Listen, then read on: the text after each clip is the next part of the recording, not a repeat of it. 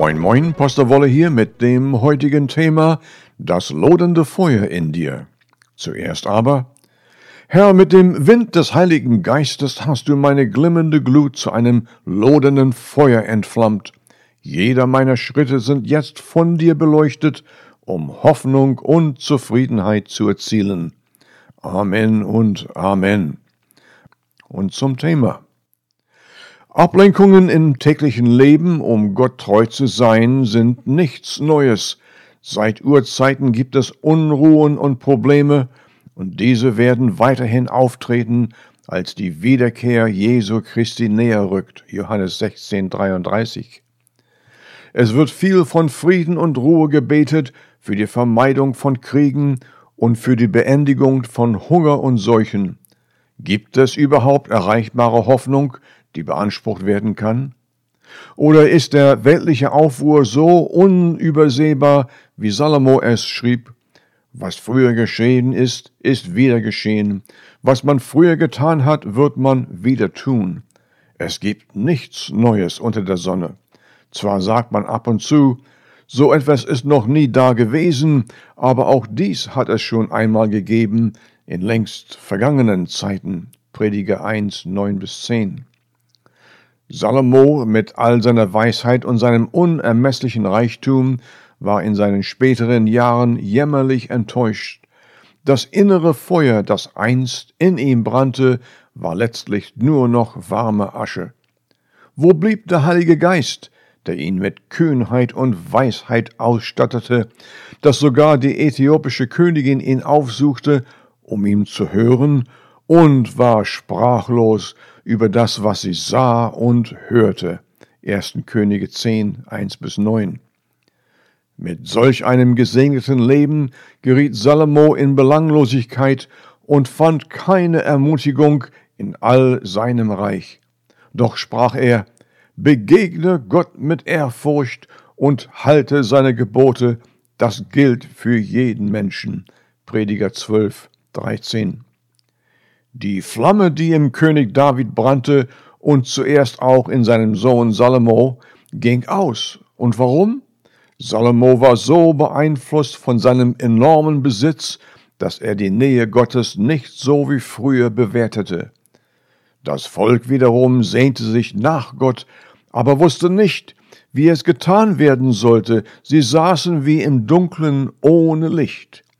Zu solcher Menscheneinstellung kam Jesu Christi mit seiner Heilsbotschaft. Er brachte die gute Nachricht, er verkündete Frieden und Ermutigung. Er heilte die Kranken und Blinden und befreite die Besessenen. Er war das erwartete Licht. Das Volk, das in der Finsternis wohnt, sieht ein großes Licht. Hell strahlt es auf über denen, die im Schatten des Todes leben und ohne Hoffnung sind, lautet Matthäus 4,16. Selbst Johannes der Täufer ließ Jesus fragen, Bist du es, der da kommen soll, oder sollen wir auf einen anderen warten? Matthäus 11,3. Jesus, erfüllt mit dem Heiligen Geist, bewies seine ausführende Heilsbotschaft mit Zeichen der Macht und Kraft des Königreich Gottes. Lukas 4,14. Bis heute ist das lodernde Feuer des Heiligen Geistes brennend in den Herzen der Gerechten, mit sicherer Hoffnung, mit erfrischender Ermutigung und mit aufbauender Freude. Jakobus der Apostel schrieb, Sucht die Nähe Gottes, dann wird er euch nahe sein. Jakobus 4,8. Weiter spricht die Bibel, was kann man noch dazu sagen, wenn Gott für uns ist, wer kann dann gegen uns sein? Römer 8, 31. Es kann nicht deutlicher betont werden, alle Versöhnten sind bevollmächtigt, Leiden und Verängstigungen zunichte machen. In Zeiten seiner Not gab König David Zeugnis von Gottes unerschütterlicher Güte. Psalm 34. Er erinnerte sich, wie treu Gott zu ihm war. Nehmt ihr euch Zeit und sucht Gottes Hilfe? Zur Zeit seines Wohlbefindens bejubelte König David und das ganze Volk Gott den Allmächtigen mit lauten Instrumenten und lebhaften Tanzen. 2. Samuel 6,5 Seid ihr dem Herrn dankbar für seine überfüllende Güte, die er euch kostenlos verfügbar hält? Jederlei Betrübnisse können besiegt werden.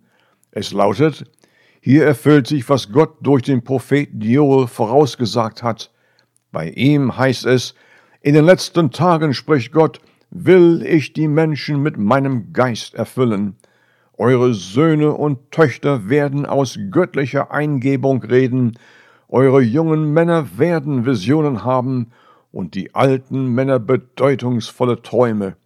Allen Männern und Frauen, die mir dienen, will ich in jenen Tagen meinen Geist geben, und sie werden in meinem Auftrag prophetisch reden. Apostelgeschichte 2, 16 bis 18. Kann man sich so etwas vorstellen? Absolut, weil es geschrieben steht.